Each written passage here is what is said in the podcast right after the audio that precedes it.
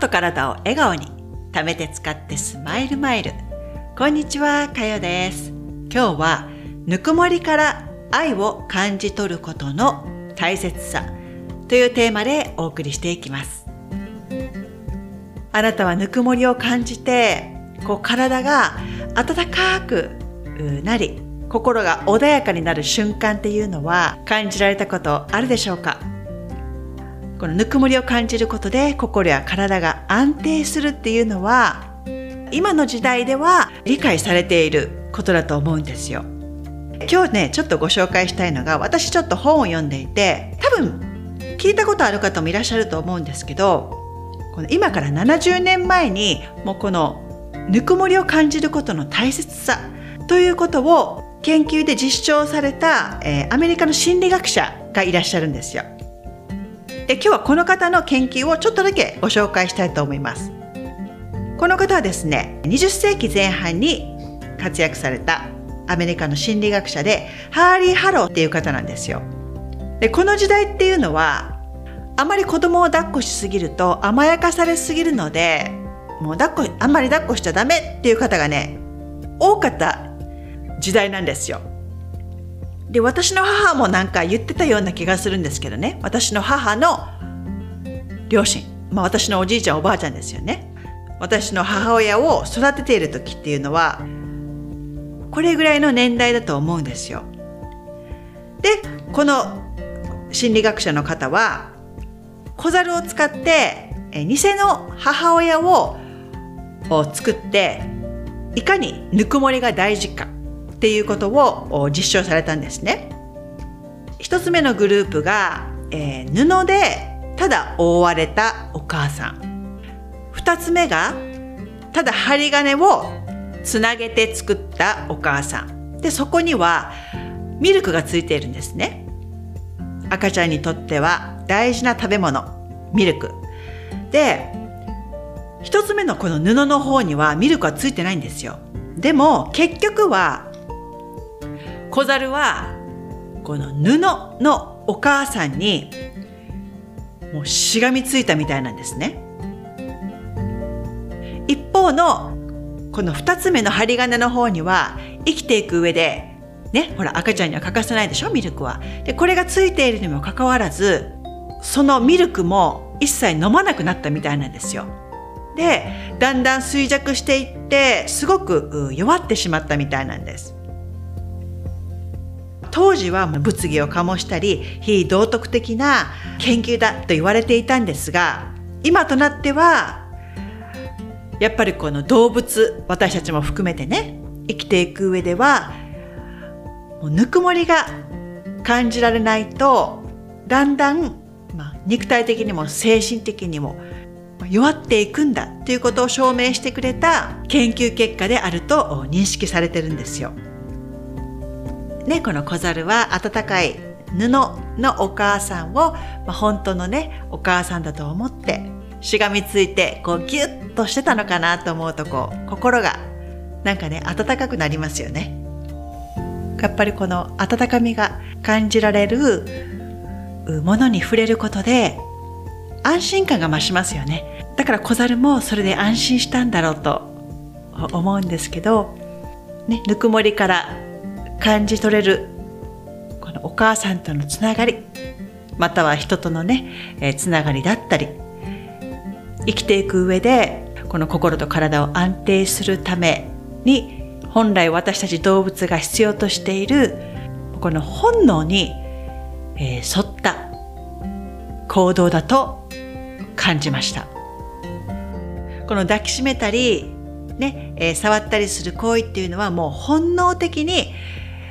え私たち動物が必要としていることなんですよ。もしですよ、あなたがもう私誰もいないと抱きしめてくれる人もいなければ私を触ってくれる人もいないって思ってる方がいらっしゃるとしたら忘れてませんか？いますよ。あなたのぬくもりを感じ取っている人がいるじゃないですか。忘れてませんか？それはあなた自身ですよ。前回のエピソードでオイルマッサージご紹介しましたけどやってみられた方いらっしゃいますかね？自分のこのねぬくもりで自分を温めることもできるんですよ。他にもありますよ。自分のこの肌がうわあったかくて気持ちいいっていうものがあると思うんですよ。自分の肌が喜ぶもの、まあ、あったかい毛布だったりでもいいですし、えー、着心地のいい服でもいいです。今もほら寒くなってきたのでこうふわふわした素材とか気持ちいいじゃないですか肌に当たって。夏は朝素材のものとか着たら気持ちいいでしょ暑いので。でもこれを冬に着たいと思う人は あまりいないと思うんですよね。だから冬の肌にとって気持ちいいと感じる素材の毛布だったりお洋服だったりね、えそういったものをあなたの肌に当ててあげてください。で、この肌からあその繊維のね、ぬくもりを感じ取って、体全体がほわーっとこう暖かくなっていくのがあ感じられると思います。あとはですね、ぬいぐるみもいいと思いますよ。ぬいぐるみをぎゅっと抱きしめてあげることでぬいぐるみってほら柔らかいものが多いでしょ？だからそれをぎゅーってハグしてあげることでこのハグする動作からも愛おしさがね感じられると思うんですねここだけの話なんですけど私の主人はですね39歳なんですよで 自分の年よりも古いクマさんのぬいぐるみを持ってるんですよ。だから40歳以上のクマのぬいぐるみ。これを今もね、抱っこしながら寝てるんですね。これはもう言っちゃダメですよ。私の主人に。でも、このね、ぬいぐるみを抱っこしてる時の、もう主人の顔が、もうすごくね、癒されてるんですね。これもハグをすることでぬくもりを感じそこから愛がね何て言うのかなこうやってみられると分かるんですよ。こうギュッとすることでそこにね愛着が湧いてそれを繰り返しているともうね自分の中で愛がどんどんね増えていくんですよ。でここがもう私たちが本来必要としているものなんですよね。でやはり、えー、孤立しすぎると人との接触がないので温かさが感じ取りにくいって方もいらっしゃると思うんですよ。まあ、状況によってはきちっとした対応が必要になる時もあるかもしれませんが身近にできることとしては先ほどお伝えしたように自分の肌が気持ちいいと感じるものを着たり触ったり